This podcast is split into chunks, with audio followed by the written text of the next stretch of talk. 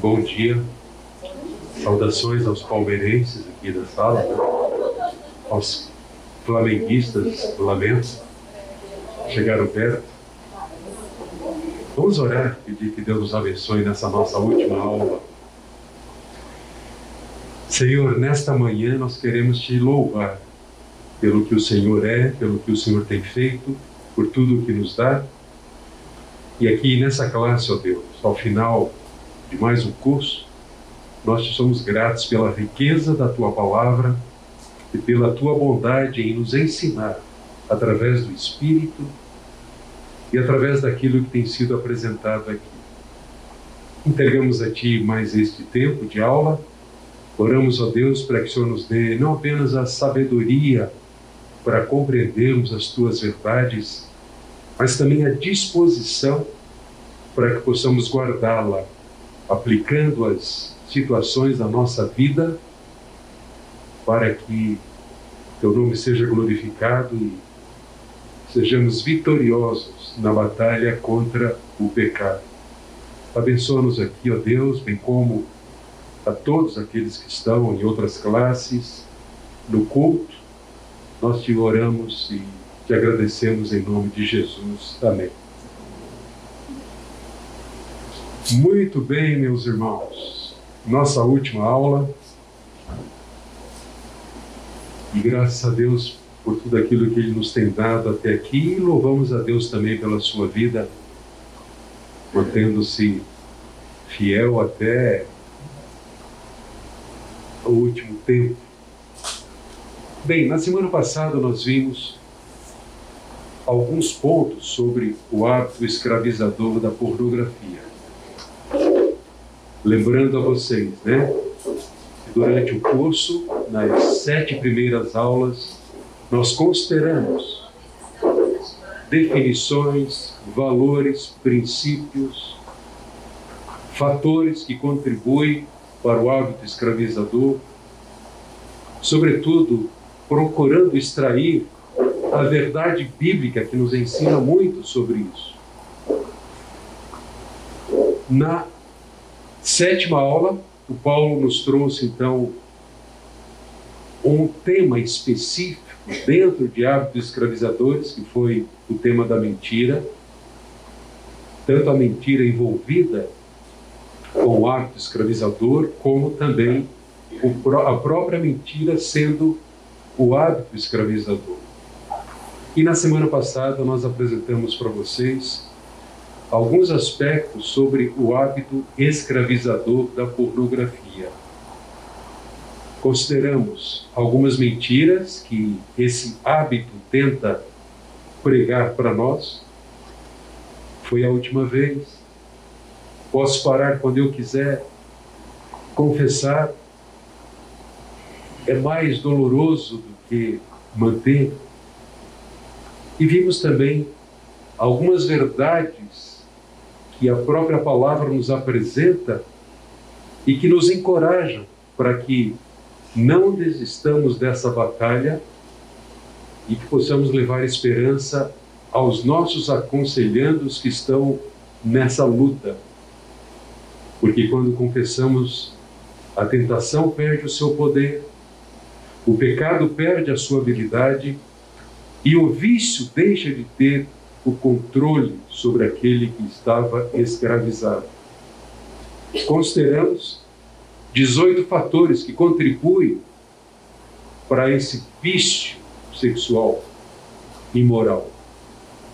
Tédio, estresse, fracasso, sucesso, tempo, lugar, amargura e vários outros. Não, são, não vimos uma lista exaustiva, mas consideramos talvez os mais, os mais facilitadores, impulsionadores do ato escravizador.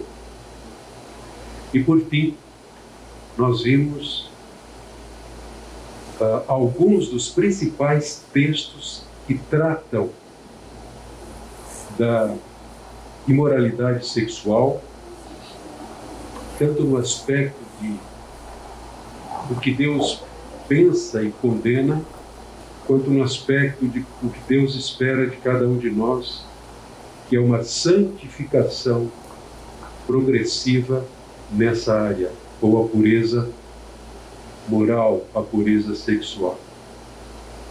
Hoje, um aspecto bem prático que nós vamos considerar aqui. Três considerações. Primeira, é possível que estejamos enfrentando esse problema. Segundo, é possível que estejamos enfrentando na nossa própria casa, com o filho, com o cônjuge, ou outra pessoa que precisa de ajuda para se libertar desse hábito. Então, aí, a perspectiva desta aula é que tanto nós queremos saber como lidar, se estamos enfrentando dificuldades nessa área, como também precisamos saber como ajudar aqueles que estão enfrentando problemas nesta área. Mantendo essas perspectivas, eu queria iniciar pelo fundamento. Embora já tenhamos considerado aqui em vários textos apresentados a vocês, a graça de Deus é o fundamento principal para se vencer o hábito da pornografia. Notem, aqui não importa quão intensa ou longa seja a luta de alguém contra esse hábito. Nós partimos do princípio que Cristo pode libertar. A resposta é Cristo para este e qualquer outro hábito escravizador, uma vez que, porque se trata de um ídolo, lembram-se? Todo ato escravizador envolve idolatria, é uma expressão de adoração. Nenhuma terapia é capaz, suficientemente capaz, de ajudar alguém a se libertar de um hábito escravizador, uma vez que esse problema, antes de ser um problema comportamental, é um problema do coração, é a expressão do coração. E só o Senhor Jesus Cristo, em Sua graça e poder, pode libertar alguém de qualquer escravidão. O que pensar sobre essa graça? Em primeiro lugar, é a graça que perdoa o pecador. É a graça que perdoa o mais vil pecador. É a graça que considera a miserabilidade do homem por conta da sua condição de pecador. É a graça que considera o pecador como desesperadamente necessitado de ajuda ou socorro e que cuja única esperança é o resgatador único pela sua obra realizada na cruz em lugar do pecador e por dar plenamente a possibilidade de, do ser humano se libertar do hábito escravizador. Além de ser uma graça que perdoa, e nós vamos olhar para esses dois esses textos, é a mesma graça que transforma as nossas vidas a cada dia. Então, a expressão ou atitude, eu não consigo, eu não posso, ela é humana ela é natural.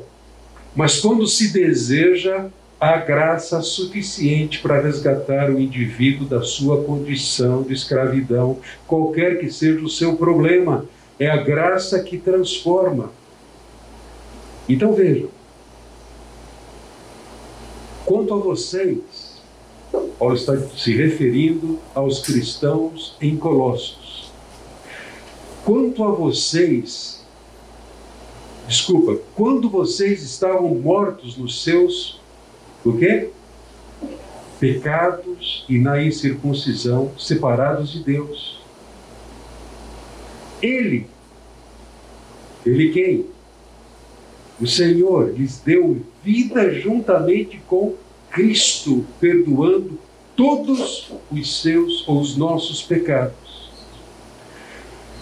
cancelando o escrito de dívida que era contra nós e que constava de ordenanças, o qual nos era prejudicial, removeu-o inteiramente, cravando na cruz. Notem, percebam aqui, o primeiro fato que se deve conhecer sobre a poderosa graça de Deus é que, por meio dela, Deus perdoa os nossos pecados. Perdoa. Ainda que alguém considere, a mim é impossível, o meu pecado é tremendo. Eu tenho lidado com isso, já disse a vocês aqui, com alguém que está sendo aconselhado. Eu acho que Deus não vai conseguir, reconhecendo a extensão e a profundidade do seu pecado. Não. Não há limites para o perdão de Deus. O perdão de Deus perdoa todo pecador, qualquer que seja a sua condição. Mesmo aquele que está morto, sem nenhuma capacidade de se relacionar com Deus. E essa era a nossa condição antes de Cristo. Deus fez-se provisão ao tomar sobre si os nossos pecados pagando-os ou pregando-os na cruz de Cristo e assim tirar de nós uma dívida que era contra nós, a sentença da morte, a consequência pela nossa condição. Então, notem, cada momento em que alguém se envolveu com imagens de moralidade sexual, para alimentar a sua própria luxúria, Jesus pagou por isso, ao morrer na cruz pelos nossos pecados. Além dessa certeza, a Bíblia vai nos dizer que nós podemos então, por causa desse fundamento, a nossa salvação e resgate, nós podemos andar em novidade de vida porque nós somos sepultados com Ele e ressuscitamos para uma nova vida. É o que Paulo vai dizer aos Romanos, capítulo 6, verso 4. Fomos sepultados com Ele na morte pelo batismo. Está se retratando aqui o momento da conversão, o momento em que nós cremos. Para que, como Cristo foi ressuscitado dentre os mortos pela glória do Pai, assim também nós andemos em novidade de vida. Então, a morte e ressurreição do Senhor Jesus Cristo também é a nossa morte e ressurreição. A sua morte e ressurreição nos leva à novidade de vida a transformação. É pela graça redentora que nós temos a possibilidade, então, de viver essa nova vida. Sem essa graça redentora, isso seria impossível. Cristo fez isso por nós e nos possibilita aquilo que Paulo está dizendo aqui: andarmos em novidade de vida. A graça de Deus tem o poder de dar um coração novo, puro e a vitória sobre desejos impuros. Lembram-se? Aquele que se alimenta da pornografia, na verdade, ele está buscando satisfazer a um desejo. Desejo legítimo, mas de forma pecaminosa, fora do padrão de Deus fora do que Deus criou para a satisfação plena dos desejos sexuais. Nós devemos considerar ainda que estamos mortos para o pecado e vivos para Deus. E então não permitir, e esse, esta exortação de Paulo nos versículos 11 e 12 do capítulo 6 de Romanos, não permitir que o pecado reine. Entendem essa ideia do pecado reinar? É o pecado controlar as nossas vidas. É estarmos à mercê, sob o seu poder, o seu controle das nossas vidas. Vejam, assim também vocês. Considerem-se mortos para o pecado, mas vivos para Deus em Cristo Jesus. Portanto, não permitam que o pecado reine em seu corpo mortal, fazendo com que vocês, olha só, obedeçam às suas paixões. Estão lá dentro, impulsionando, insinuando, pressionando. Então a graça é o principal fundamento. Considerem isso. Nossa, por causa da graça perdoadora de Deus, que nos livra da penalidade e do poder do pecado e no futuro nos livrará da sua presença e também nos transforma para que possamos viver uma vida em novidade de vida. Graça perdoadora e graça transformadora são fatores imprescindíveis para uma vida cristã vitoriosa. Segundo elemento, a confissão é necessária para se vencer a pornografia. Ninguém pode vencê-la sem admitir o seu próprio pecado, arrependendo-se dele e confessando a Deus. Mas deixe-me dizer aqui duas verdades que descrevem a importância da confissão à luz deste provérbio. Vamos ler juntos? Quem encobre as suas transgressões jamais prosperará. Quem as a, a, o que as confessa deixa? O professor errou. Vamos lá. Quem encobre as suas transgressões jamais prosperará, mas o que as confessa e abandona alcançará misericórdia. Prestem atenção no que nós temos aqui neste verso. Como eu disse, há duas verdades para descrever a importância da confissão. A primeira é que a confissão é a maneira de se receber o cumprimento da promessa. Qual promessa? A promessa da misericórdia.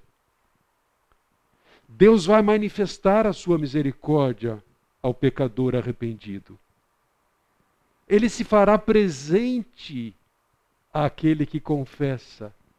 Isso é fruto da sua misericórdia, embora o pecador não mereça. Mas há um outro aspecto que eu queria chamar a sua atenção, e vamos trazer um outro texto para deixar isso bem claro, é que a confissão é importante também por causa do tipo de misericórdia que a acompanha. Vejam, Tiago capítulo 4, versículo 6. Ele nos dá cada vez mais graça. Por isso diz: Deus resiste aos soberbos, mas dá graça aos humildes. O que, que a humildade tem a ver com a cura para a pornografia?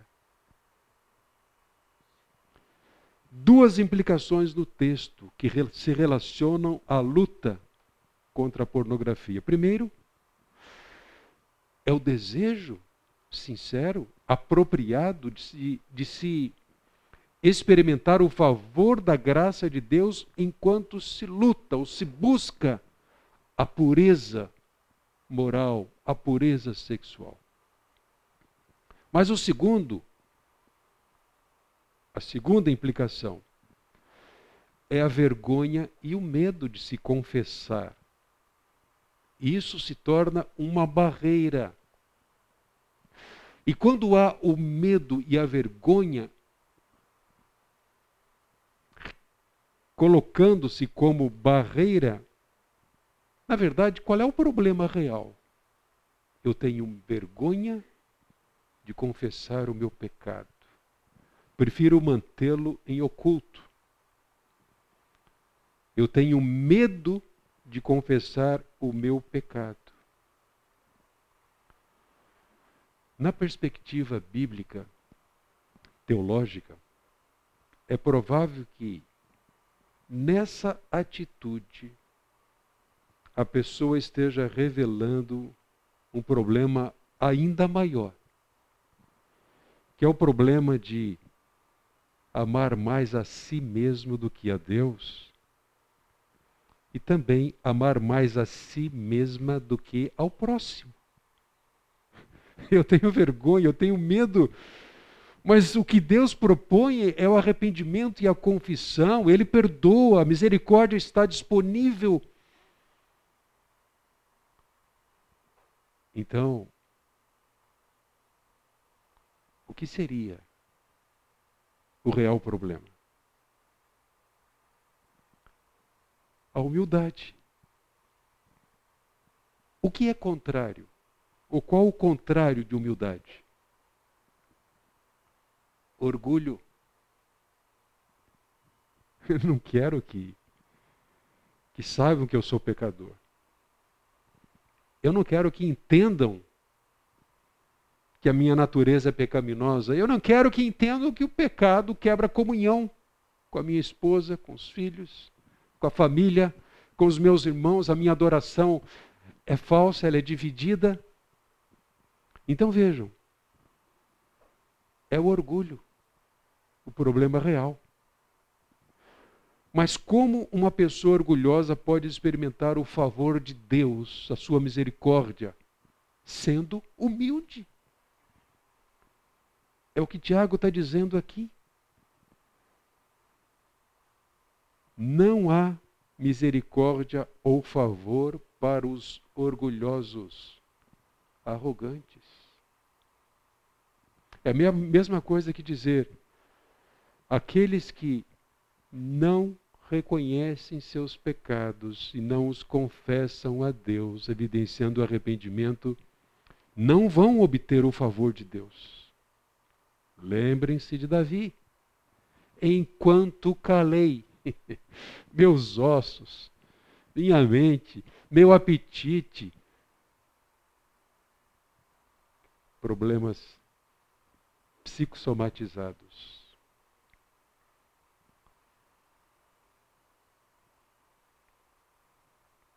A confissão, então, é necessária para se vencer o hábito da pornografia. E deixe-me estender um pouco mais isso. Confesse a Deus e a todos os envolvidos. Nós precisamos tratar a questão da confissão, a si mesmo e também o perdão, nesses dois níveis, vertical e horizontal. Se de fato o nosso pecado é, é, é, não afeta ninguém, não atinge a ninguém, nós contamos a Deus. Em primeiro lugar, devemos fazê-lo. Mas se ele afeta outras pessoas, nós precisamos contar também. Eu, eu, eu já passei por algumas situações em que tive que insistir com o pecador para dizer também ao cônjuge sobre o seu pecado. Ainda que por vergonha, por medo, com receio de afetar o relacionamento conjugal, ele fosse tentado a não contar, é impossível manter um relacionamento conjugal como Deus deseja, caracterizado por transparência, sinceridade e amor, ocultando um pecado como esse. Porque esse pecado nunca é neutro. É uma ofensa. É inclusive um pecado que pode ser tratado como imoralidade. Se usarmos a palavra porneia, que é o aspecto mais amplo para a imoralidade sexual. Talvez não se aplique a moiqueia, que é uma outra palavra. Além disso, é preciso confessar com a disposição de assumir a responsabilidade e as consequências. Achar que ao confessá-lo eu corro o risco de perder a outra pessoa é dar mais importância para si mesmo do que para Deus. Ele não disse que é misericordioso? Deixa Deus cuidar das consequências. Mas Ele vai cuidar delas à medida em que nós as assumirmos essas consequências. Mas jamais, jamais, isso seria engano, mentira. Jamais deveremos transferir a nossa culpa, alegando a minha esposa, ela não me satisfaz como eu preciso. então, por que não?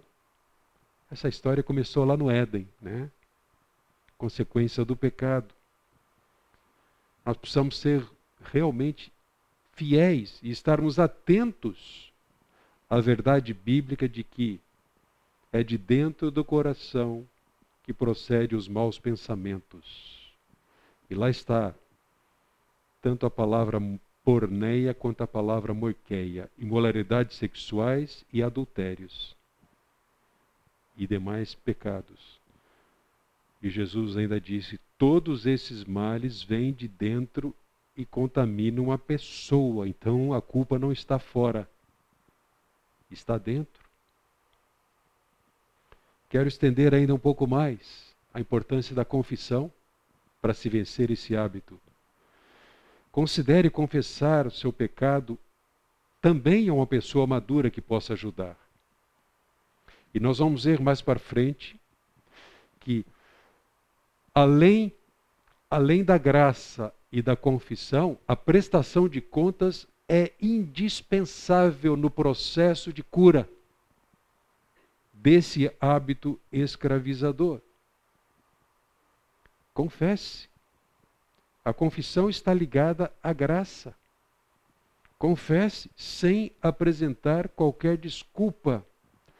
Livre-se da tentativa de lutar sozinho, quando na verdade, em Sua graça, Deus nos proporciona, além da Sua palavra e seu Espírito, irmãos, irmãs,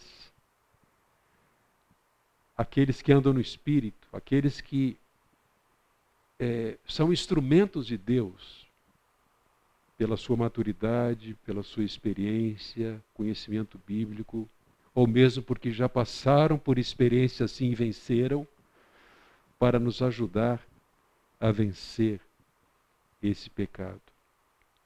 Terceiro, eu quero dar um destaque maior aqui, embora eu já tenha mencionado que a humildade é indispensável,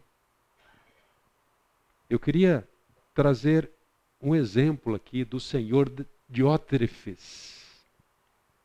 Lembram-se desse relato bíblico? Na terceira epístola de João? O texto diz assim: Escrevi algumas palavras à igreja, mas Diótrefes, que gosta de exercer a primazia entre eles, não nos dá acolhida. E você pode ler aí o verso que antecede, que procede, é, para entender o contexto. Mas vejam bem, eu vou resumir. Quem era Diótrefes? Nome interessante, né? Vocês que vão ter filhos aí, quem sabe?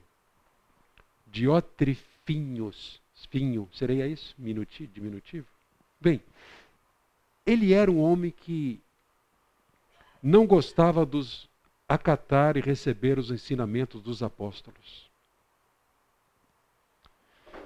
Diótrefes também recusava-se a acolher novos cristãos e nem permitia que cristãos acolhessem cristãos novos no meio da igreja.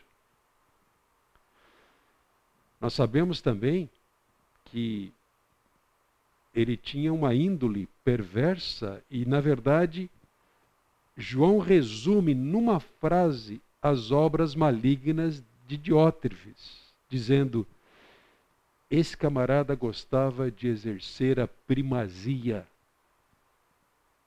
Pensem um pouco. O que está envolvido nisso? o que pode existir Qual pode ser o comportamento de alguém que sempre gosta de ser o primeiro, gosta de exercer a primazia?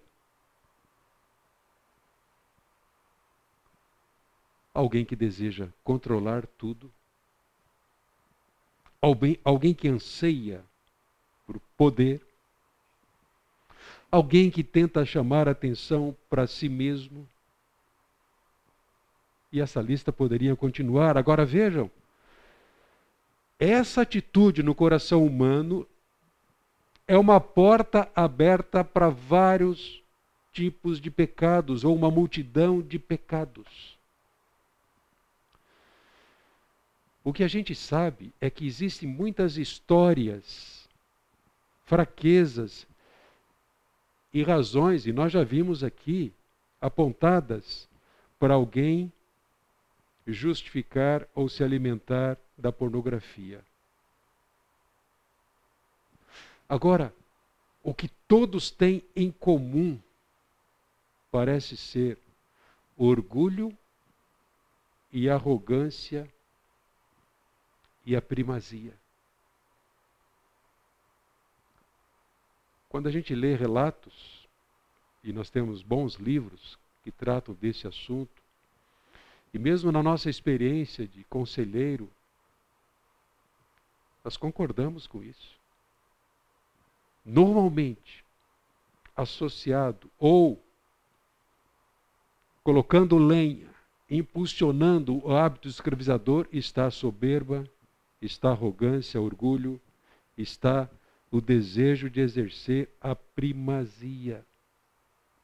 Então, eu trago esse exemplo aqui de Diótrefes para dizer a vocês, meus irmãos e irmãs, que é impossível alguém se alimentar da pornografia e ser humilde ao mesmo tempo.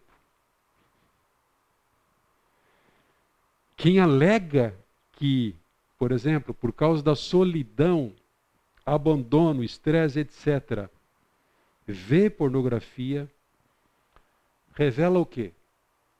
Carência? Não. Revela arrogância e não carência. Está tentando justificar o seu próprio pecado.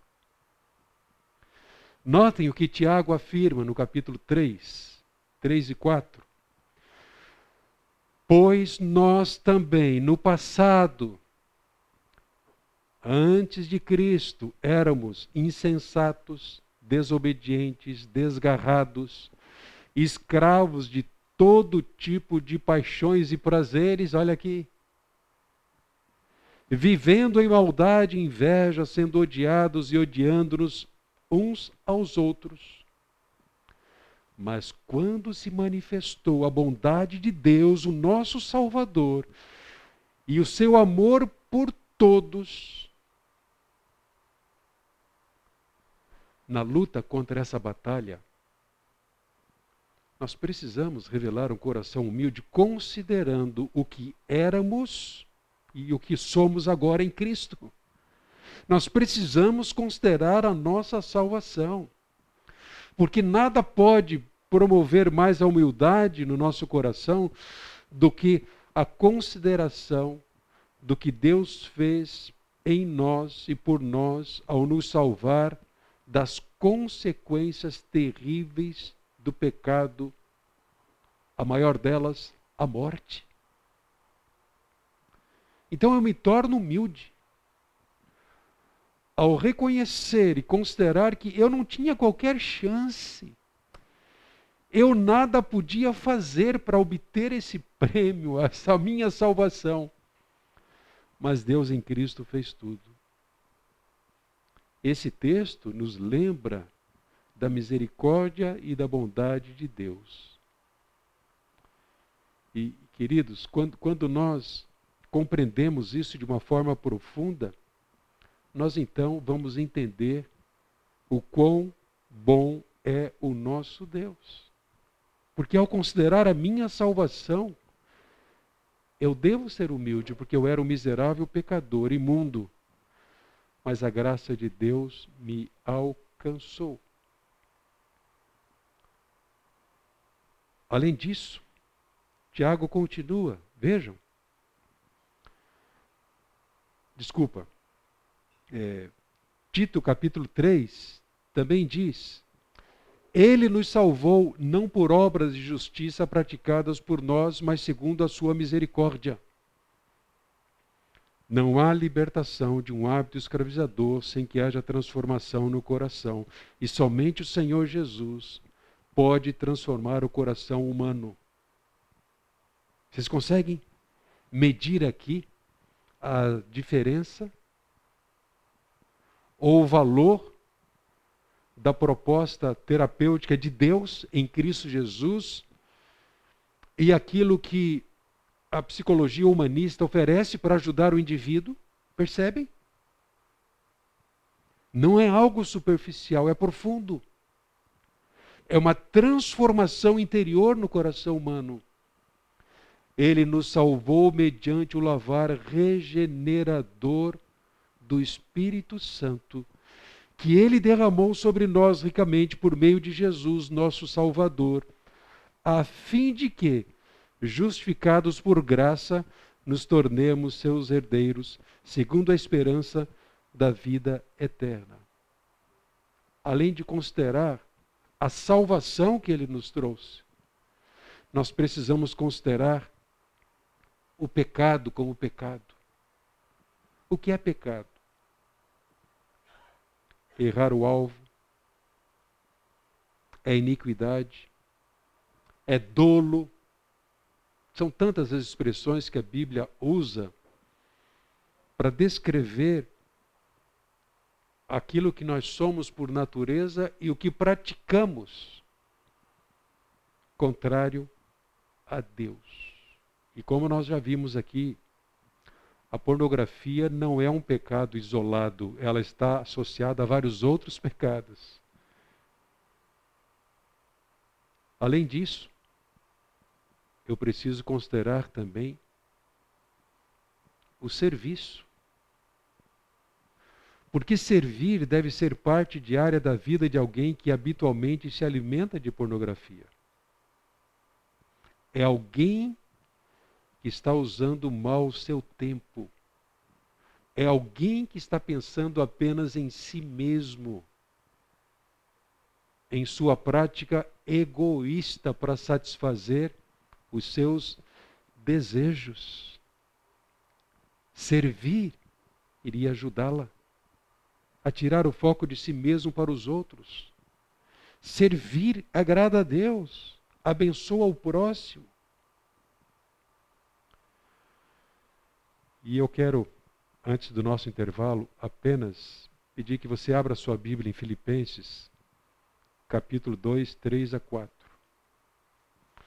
Porque a humildade que Deus espera ver em nós para vencermos a batalha contra a pornografia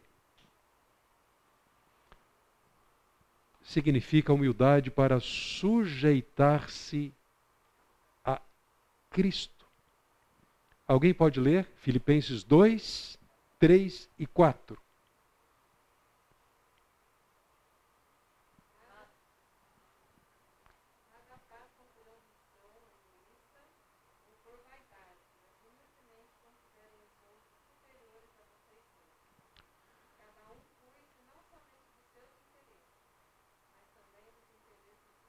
Ouviram? Paulo diz aos Filipenses: Não façam nada por ambição egoísta mas por humildade. Não busque seus próprios interesses, mas também cada qual que é dos outros. E considere os outros superiores a si mesmos. Mas na minha prática pecaminosa da pornografia, eu não considero meu cônjuge, minha família superior a mim mesmo. Por causa do meu Deus, que é o meu desejo enganoso. Eu não revelo um coração humilde. Eu não manifesto a disposição para servir. Ok, dez minutinhos e a gente volta. Vamos levantar, tomar o ar, beber água. A água é de graça, não Muito bem, vamos voltar. além da graça, da confissão e da humildade, libertar-se de hábitos escravizadores, especialmente aqui pornografia, requer medidas radicais.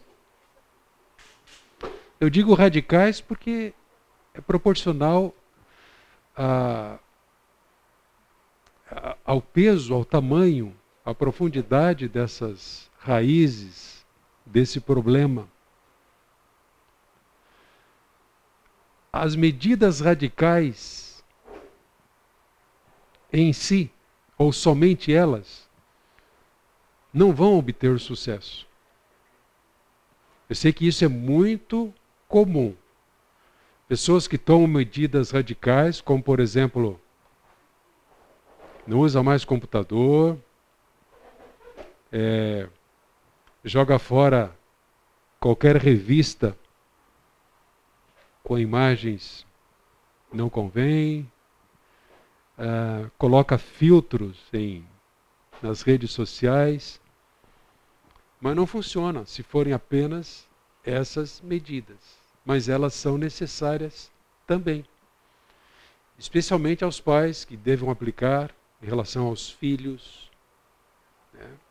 Mas não somente isso.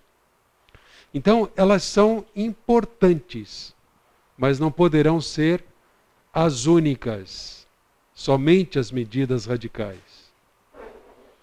E deixa eu começar por aqui. Mateus capítulo 5, no Sermão do Monte. O Senhor Jesus disse: Vocês ouviram o que foi dito. Não cometa adultério. Eu, porém, lhes digo: todo o que olhar para uma mulher com intenção impura já cometeu adultério com ela no coração. Há uma discussão né, teológica se olhar com intenção impura seria a mesma coisa que adultério, logo estaria enquadrado na cláusula de exceção para o divórcio. É uma questão complicada, porque ele vai dizer depois que qualquer que odiar o seu irmão no coração já cometeu assassinato. Mas a gente não aplica disciplina sobre alguém que no coração odeia ou revela amargura. Assassinato, sim. Percebe? Então é uma questão delicada, mas eu não vou entrar nela aqui, não. Não vou falar sobre divórcio hoje aqui. E... Mas vejam, o que, que Jesus quis ensinar aqui? E, e ele ainda diz: se o, o seu olho direito leva você a tropeçar, arranque-o. Pois é preferível você perder uma parte do seu corpo inteiro lançado é, do que o seu corpo inteiro ser lançado no inferno. E ainda disse: se a sua mão direita leva você a tropeçar, corte-a e jogue-a fora. Pois é preferível você perder uma parte do seu corpo do que o corpo inteiro ir para o inferno. É sério ou não é? É sério? É pesado? Na verdade, nós temos aqui um chamado a um padrão radical, uma estratégia séria, por causa dos sérios riscos envolvidos. Quais são? Perder o corpo inteiro sendo lançado no inferno, a morte, a condenação. Então, notem, o Senhor está propondo medidas radicais e nós devemos considerar medidas radicais basicamente em três áreas: desejos, quando desejamos. Segundo, quando temos tempo para ver o que desejamos imagens não devidas. E terceiro, quando temos disponibilidade para ver aquilo que está ao nosso alcance. Está disponível. Se não houver medidas radicais, nós vamos ter encrenca, vamos ter problemas. Porque a pornografia, ela revela desejos impuros abrigados no coração pecaminoso. Então vamos pensar um pouco mais naquilo que Jesus está dizendo aqui.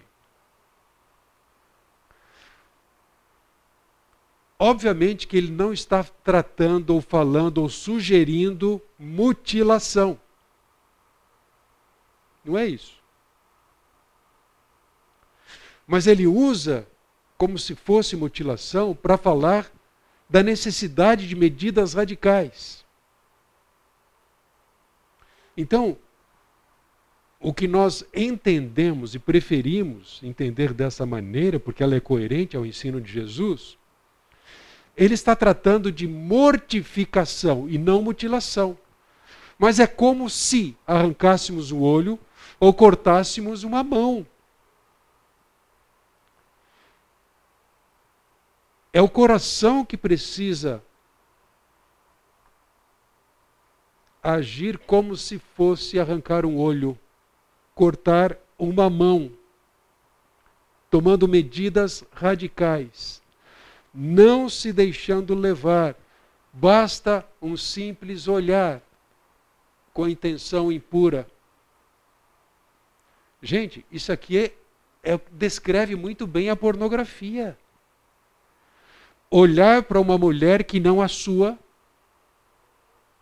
na tela, no papel, em qualquer outro contexto, para buscar se satisfazer sexualmente. Tem que tomar medida radical. Joga fora a revista, coloca a guarda aqui, presta contas a alguém. São recursos que Deus nos dá para que a nossa alma seja salva do, peca, do pecado que vai nos levar à morte. Entendam a morte aqui no sentido mais amplo possível. Morte da adoração, morte de relacionamentos, morte da família, morte do dinheiro, morte do tempo, morte da saúde. Está lá. Provérbios descreve esse caminho.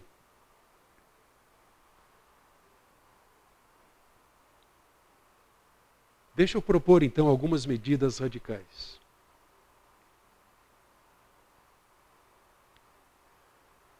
Pureza nos pensamentos. Ah, porque começa aqui. Eu estou pensando. O tempo está vago. Tive um dia estressante. Não obtive sucesso, ou então sucesso.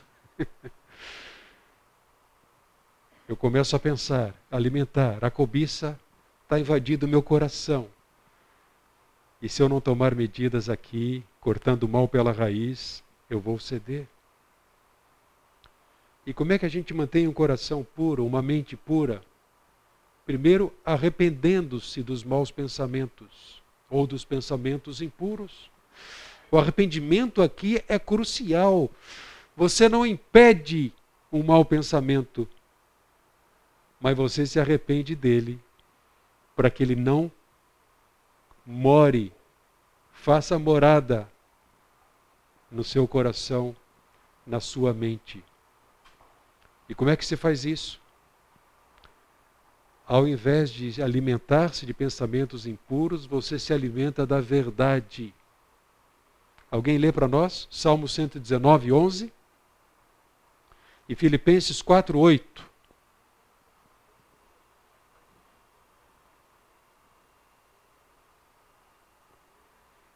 Vamos lá?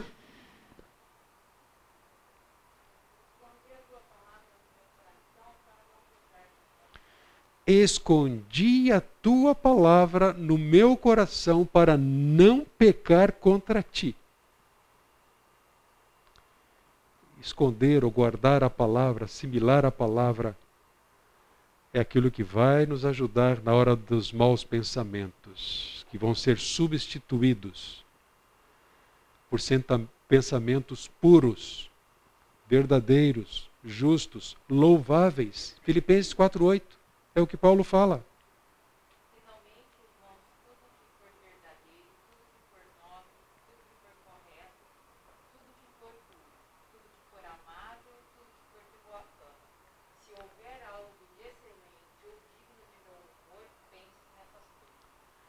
Pensem, ocupem o vosso pensamento. Algo de louvor, o que não há na pornografia. É puro, não há pureza na pornografia. É louvável, não é louvável, porque Deus espera a santificação, a pureza moral, a pureza sexual. É verdadeiro, não é verdadeiro. Pornografia é fraude. É fraude do uso da sexualidade que agrada a Deus. E terceiro, busque ajuda. Busque ajuda. É possível que a mente de uma pessoa esteja tão encharcada após tanto tempo convivendo com essa prática que ela já tem os pensamentos distorcidos, ela tem justificado, ela tem dito: ah, por que não? Não estou ofendendo ninguém, não machuco ninguém. Qual é o problema? Mesmos argumentos, muitas vezes usados para defender que sexo antes do casamento é válido. E eu sei que há igrejas batistas ensinando isso, estimulando os jovens a praticarem isso para casarem já com alguma experiência. Gente, quem é que estabelece o padrão? Quem é que diz o que é estar preparado para um casamento? Para desfrutar intensamente da sexualidade? Se não for a palavra, estaremos perdidos, enganando a nós mesmos. A ajuda é necessária.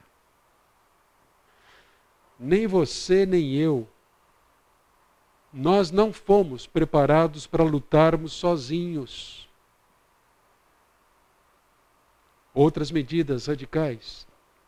Elimine as suas fontes de pornografia. Destrua. Antigamente, quando eu era garoto,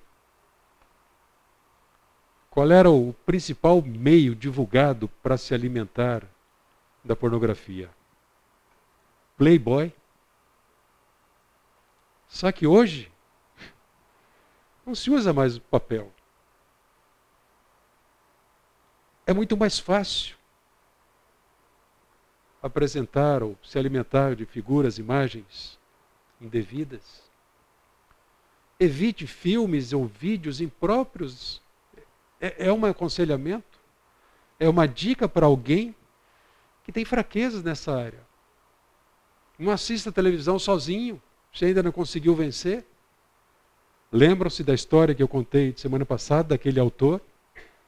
A esposa chega, ele está lá sozinho na sala escura, ele muda rapidamente de canal, e aí começa aquela batalha, ele tentando negar, negar, negar, até que confessou e admitiu: sim, eu estava assistindo filme indevido. Que eu tenho vergonha de assistir juntamente com você, que você não ia concordar também não acessar sites e redes sociais com conteúdo pornográfico. É, a gente não precisa acessar, né, hoje em dia, na verdade. Dependendo onde você está navegando, procurando algum produto para comprar alguma coisa, a imagem chega, você não pediu. Tem que estar antenado. Resistir aos posts de amigos né? Opa, certos grupos são muito alimentados com essas imagens. Grupos lá fora, grupos de colegas de trabalho, grupos escolares, uh, grupos que os nossos filhos estão envolvidos.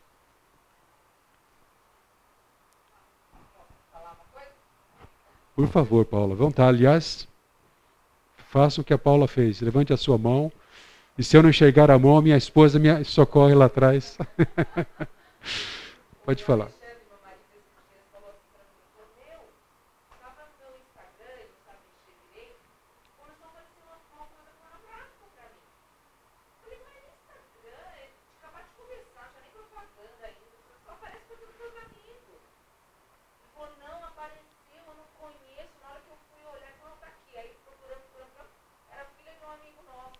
Olha aí. Só que ela já estava postando uma foto, então não é nenhuma pornografia com intuito de Sim. vender pornografia. É o conhecido. Uhum. Nossos adolescentes vão ter amigos na rede social que vão postar essas fotos. Tá aí. Muito fácil, fácil, fácil. Paulo.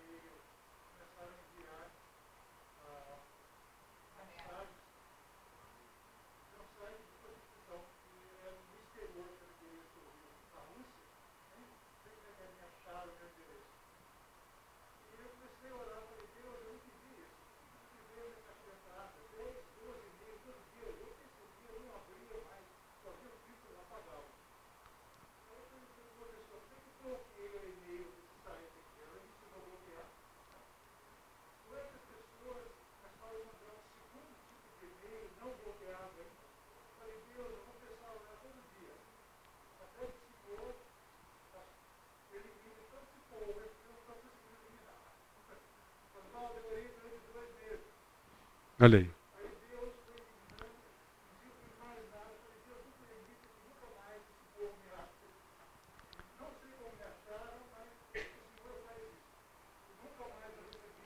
Uhum, graças a Deus.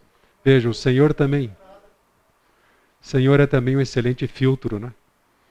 Senhor, bloqueia. Um pastor amigo meu lá de São Paulo, muito amigo, vocês conhecem, ele tornou isso público, Jairo Cáceres. Ele teve um caso difícil de aconselhamento lá. Depois a pessoa saiu, saiu da igreja e de repente ele começou a receber na casa dele, em nome dele, a revista Playboy. Isso trouxe tantos problemas. Foi uma armação contra ele. Tentando ajudar alguém, essa pessoa não somente não quis ajuda, mas tentou aprontar, afrontar contra ele.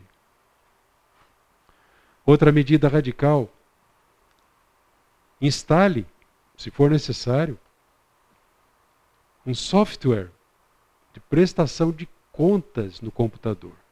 Como é que funciona isso? Esse software, você, ele bloqueia sites censuráveis e registra, apresenta um relatório de todas as atividades da internet desse computador e envia para alguém da sua escolha. No caso, se você é o pai e seu filho está tendo encrenca nessa área, você vai receber um relatório de todas as atividades do seu filho lá na internet, no seu computador. São recursos. Alguns sugerem e instalam filtros no, no próprio roteador, onde se chega o sinal da internet. Existem vários outros filtros. Eu não sou muito entendido nessa área aqui, não. Na verdade, não sei quase nada. Mas eu sei que existem.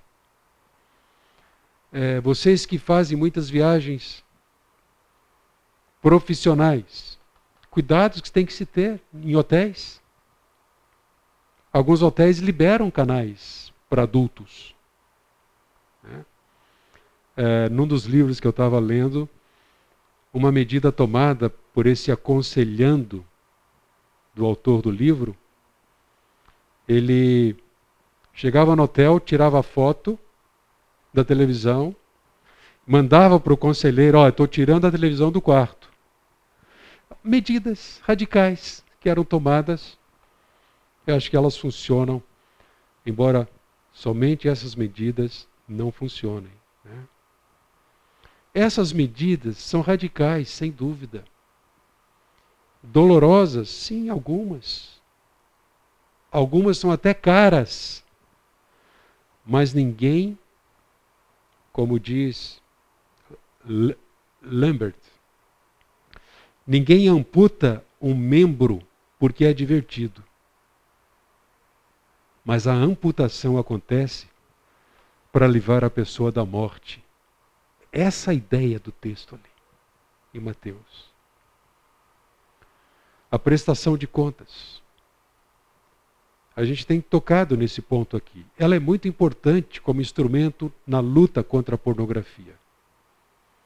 A prestação de contas é essencial na luta pela pureza e pela liberdade contra a pornografia. A prestação de contas não é somente importante, ela é bíblica.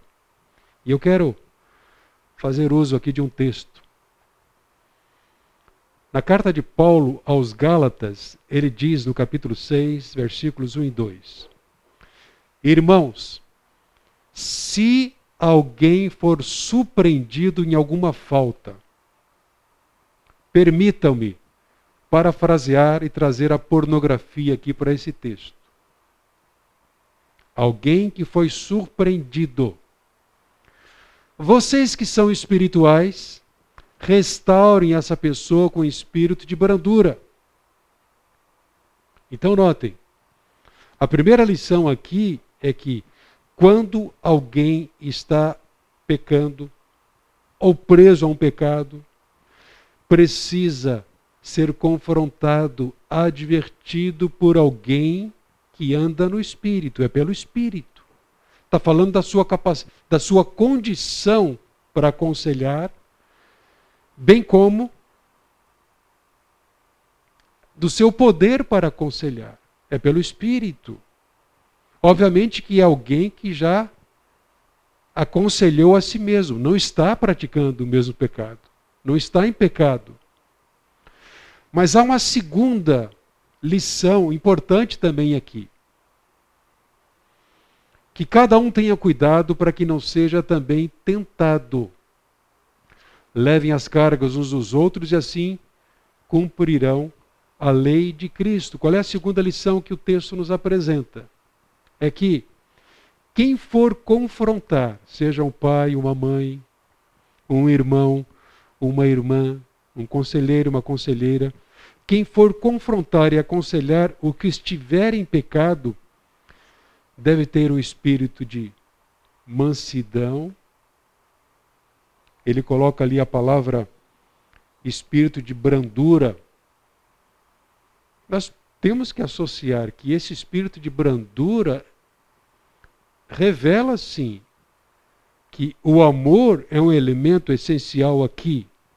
Então, por amor, a mansidão se apresenta para ajudar alguém mas ele ainda diz que quem aconselha deve guardar o coração para não cair.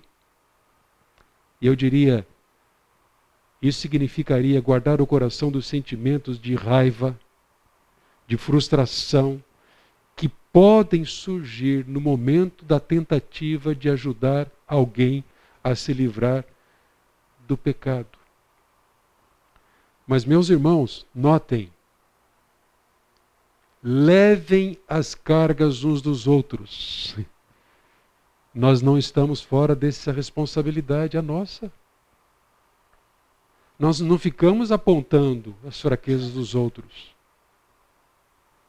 Nós manifestamos amor e nos dispomos a ajudar quem precisa da ajuda que nós podemos oferecer, porque já fomos ajudados pelo nosso Deus.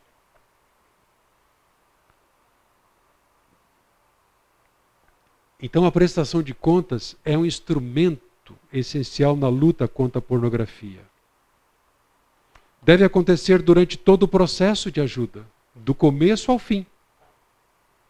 Desde a primeira vez que você soube ou que alguém veio trazer pedindo ajuda, ou que você levou o seu problema a alguém, você deve considerar isso. Será necessário prestar contas.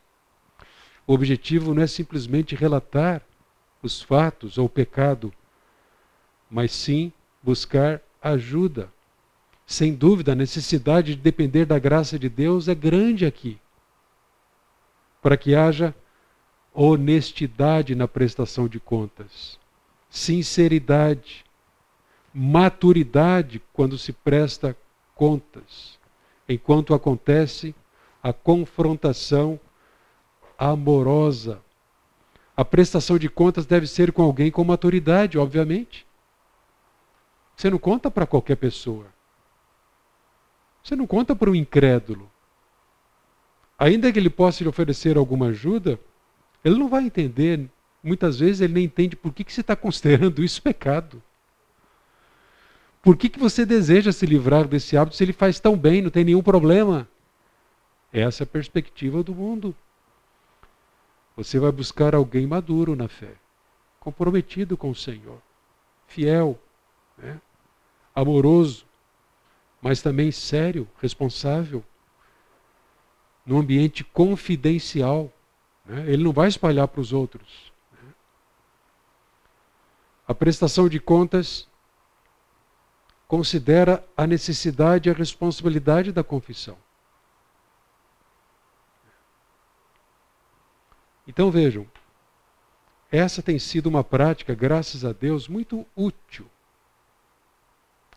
nos casos de, de pornografia com os quais eu tenho lidado para ajudar pessoas. Um desses casos veio um casal. O casal, ele é, é líder de uma outra igreja em outra cidade. O casal veio, eles tinham agendado comigo e logo no começo eu os conheci e os deixei à vontade para abrir o coração. E ela falou primeiro. E dentre outras coisas, ela disse: Meu marido está envolvido com isso já há bastante tempo. Já buscou ajuda no passado, não uma única vez, mas ele continua e eu já disse a ele que é a última vez. Se não acontecer mudança agora, eu saio fora do casamento. E eu disse: Você tem razão. E aí eu quis ouvi-lo para saber se ele estava sendo sincero na sua busca. Não somente por causa da necessidade da sua esposa, da fidelidade, da honra do matrimônio. Mas se ele de fato queria se libertar, ele disse que sim. Então iniciamos o processo. Inicialmente a prestação de contas era semanal, depois mensal. E Deus foi trabalhando, graças a Deus, na purificação do coração desse homem. Medidas radicais tiveram que ser tomadas. Né? Mas, acima de tudo, foi a graça de Deus que operou para resgatar esse homem da sua escravidão, salvar o seu casamento e o seu ministério, né, que estava seriamente em risco. Em sexto, parece estranho, mas por que, que eu estou apresentando aqui a gratidão como elemento importante para vencer a luta contra a pornografia? Já pensaram nisso? Vamos olhar para Efésios capítulo 5, 3 a 4.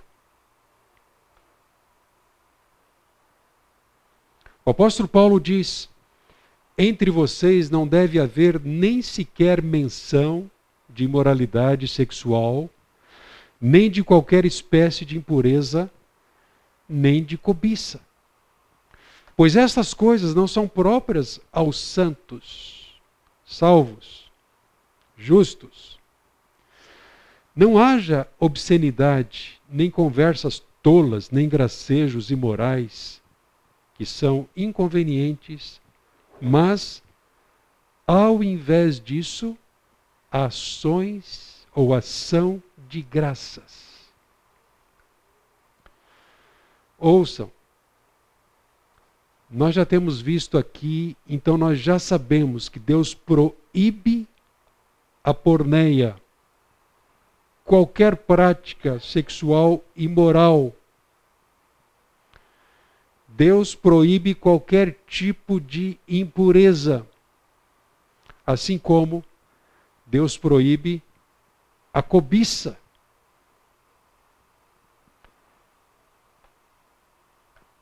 O que se recomenda aqui, nas palavras de Paulo, é que em lugar da imoralidade, que haja gratidão, ação de graças.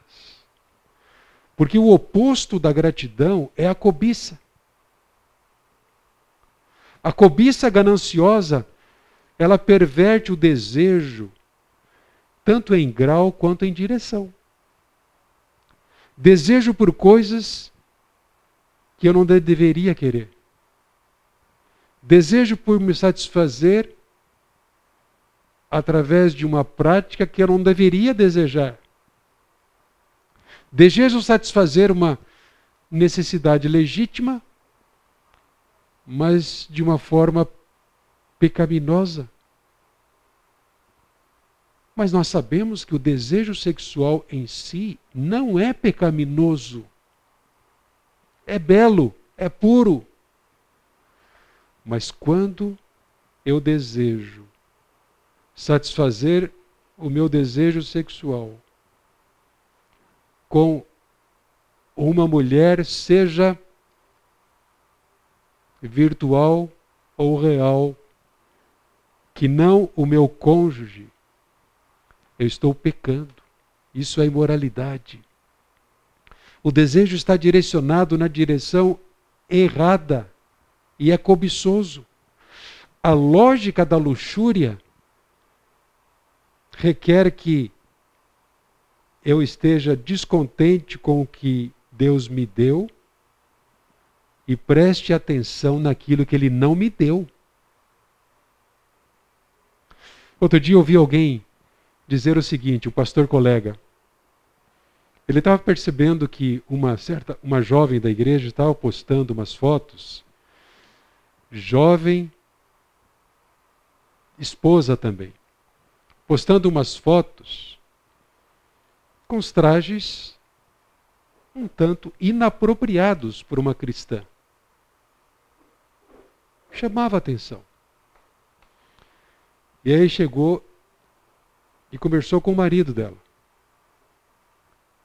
E ele disse assim para o marido: ajude a sua esposa para não expor aquilo que não está à venda. Estava expondo o seu corpo. Os homens têm que falar com essas mulheres, essas esposas, para que sejam protegidas. Esse mundo é cruel. Por que, que eu vou consentir e não ajudar a minha esposa se ela está expondo parte do seu, seu corpo que só deveriam ser expostas para mim, como seu cônjuge? Então vejam. A lógica da luxúria requer que você esteja descontente com o que tem e preste atenção naquilo que não tem.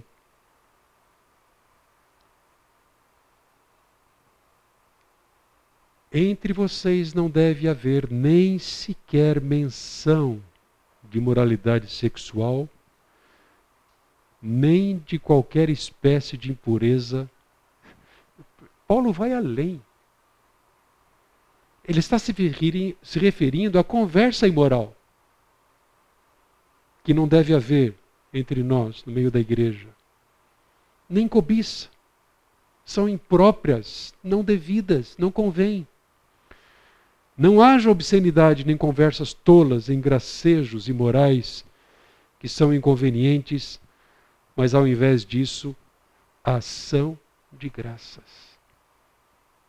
Em tudo dai graças porque esta é a vontade de Deus para vocês em Cristo Jesus. Agora, do que que Paulo está tratando aqui? 1 Tessalonicenses capítulo 15. Ele havia falado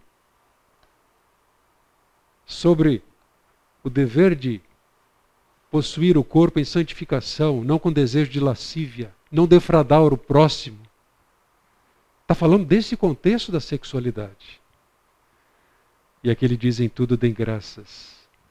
A gratidão é uma ótima defesa contra a pornografia. Deixa eu correr aqui. Por fim, nada é tão importante do que o seu relacionamento com Jesus. Quanto maior for o seu, o meu relacionamento com Jesus, mais nós provaremos da sua graça e proteção contra qualquer pecado nesta vida.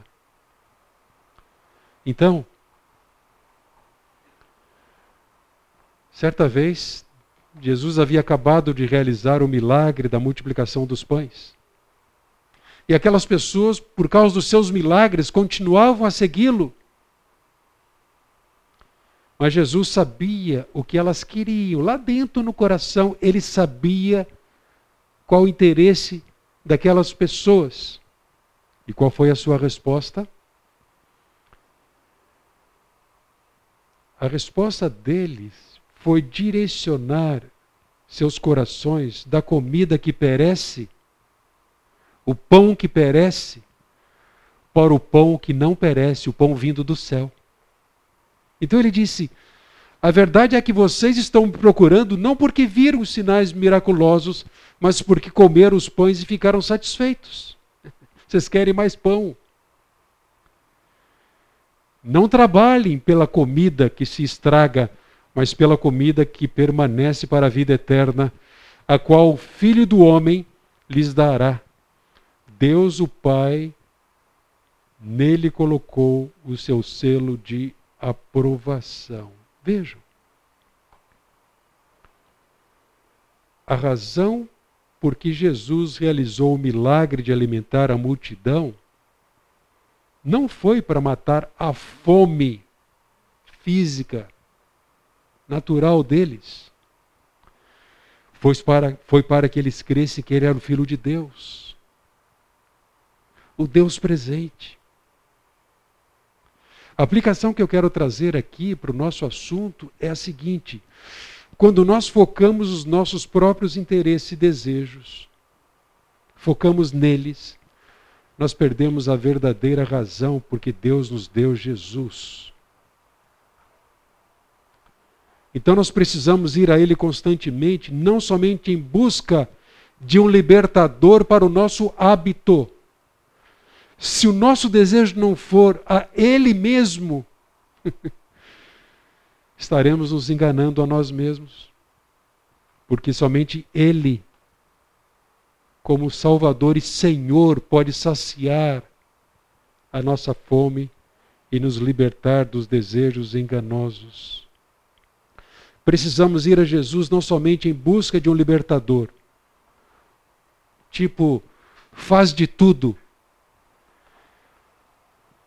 precisamos ir a Ele, principalmente para ser o nosso Senhor, nosso prazer, o nosso deleite. Precisamos desenvolver o relacionamento íntimo com Ele mais do que a luta para vencermos a pornografia. Porque nós precisamos um substituto para qualquer ídolo e nenhum substituto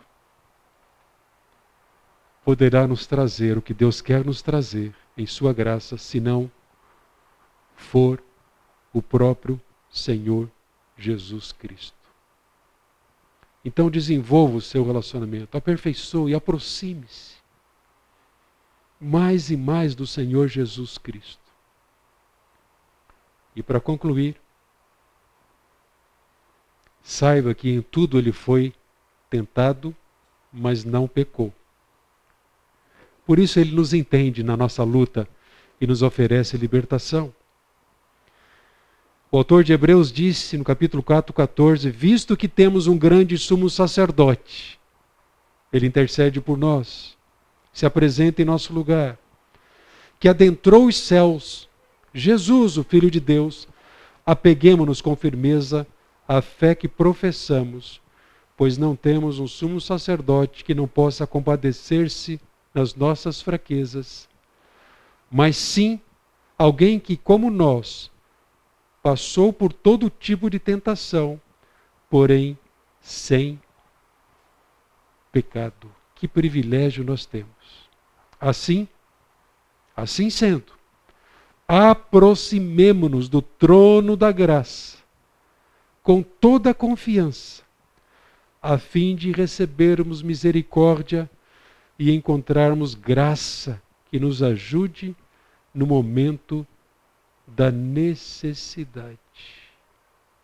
Meus irmãos, há misericórdia e graça disponíveis.